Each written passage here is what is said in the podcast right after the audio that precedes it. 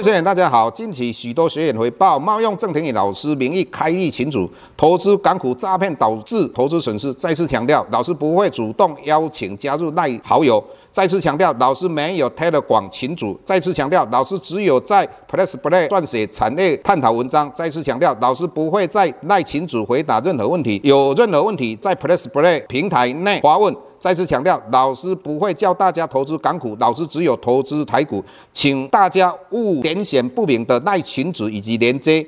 任何信息，请审慎评估并提高警觉，切勿上当受骗。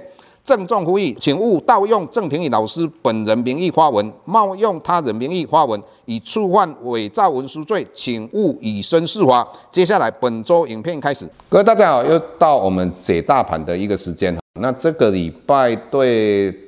投资人来讲惊涛骇浪，那上个礼拜外资在期货里面净空单两万七千多口，这个老师之前一直跟各位提醒到，只要外资在期货的净空单超过两万多口的话，一般来讲大盘都会往下压。好，那这个就如同老师一直跟各位分享的，那你要出国，你在坐飞机的时候，往往会遇到乱流，那这个乱流可以分为小乱流跟大乱流，那小乱流就是外资在期货里面的。净空单超过两万多口，那势必它一定会压现货。果然，我们可以看到，从星期一开始，台股只要开高，一定到最后被压下来，大部分都压快要两百点。但是你看星期一的话，外资在期货里面大概回补了四千多口，那星期二的话也回补了四千多口。重点在星期三，它要结算了，结算的时候。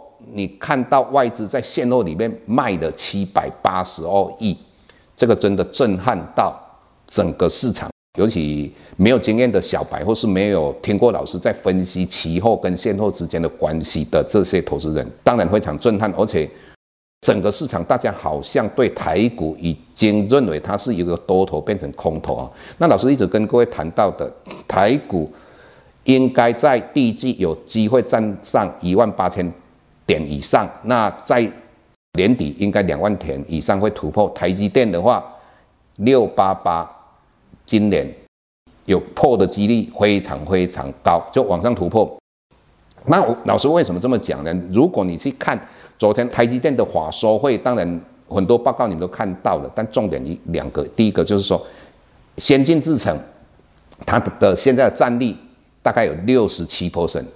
什么先进制程呢？也就是说，你七纳米以下的，包括七纳米、五纳米、三纳米，将来是两纳米嘛。那在接下来，我们看到的就是说，未来它每一年都可以成长二十趴，这个才是重点。所以这个也是台积电昨天 ADR 大涨，今天简单的讲，台积电一怒救了台股嘛。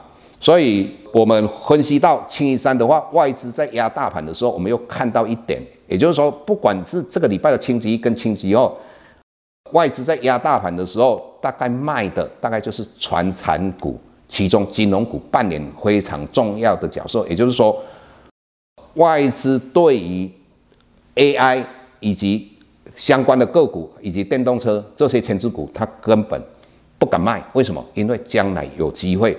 那也就代表说，将来如果外资在期货里面的净空单非常多，或是外资有某些目的压盘压现货的时候，应该压的对象就是金融股跟所谓的台塑四宝。更何况各位了解，中国大陆跟台湾之间的服贸跟 F 法有可能被取消，所以如果你们要存股的话，尽量不要去存中钢、台塑，也就是说过去我们很多的前辈所。喜欢作为存股的标的物，那你们现在要存的是什么？一老师一直跟各位讲半导体的相关个股，那这个是跟各位谈到老师这一段观察到了。那今天的话，星期一我们看到外资大概买超八百零一亿，那也就就代表说，期后现在剩下的两千六百一十三口嘛。那我们往往可以又观察一个指标，就是说，我们一般的散户如果在小台子，如果是做多的话，那外资往往都是做空嘛，到最后台股往往都会下跌。那如果是做空的话，那外资如果开始做多的话，台股往往都会往上嘛。那我们在清一色之前看到这些散户在小台子里面是大幅度的多单一万多口，但是今天我们看到它已经空单七千四百六十八口，那也代表说下个礼拜的话，台股应该会走出多头的一个气势。那为什么这样呢？你看到我们的 AI 的 NVIDIA 已经创股价创历史新高，再加上苹果的股价也恢复正常的，那所以在这种状况之下的话，到底哪些产业可以长期爆？哪些产业的话，可能我们作为比较短一点，那这个我们就在我们的平台上会跟各位分享。好，谢谢各位。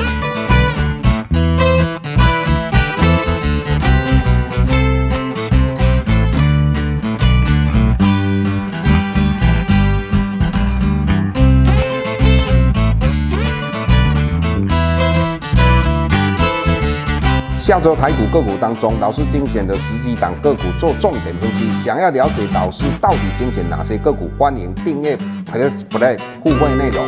下周见。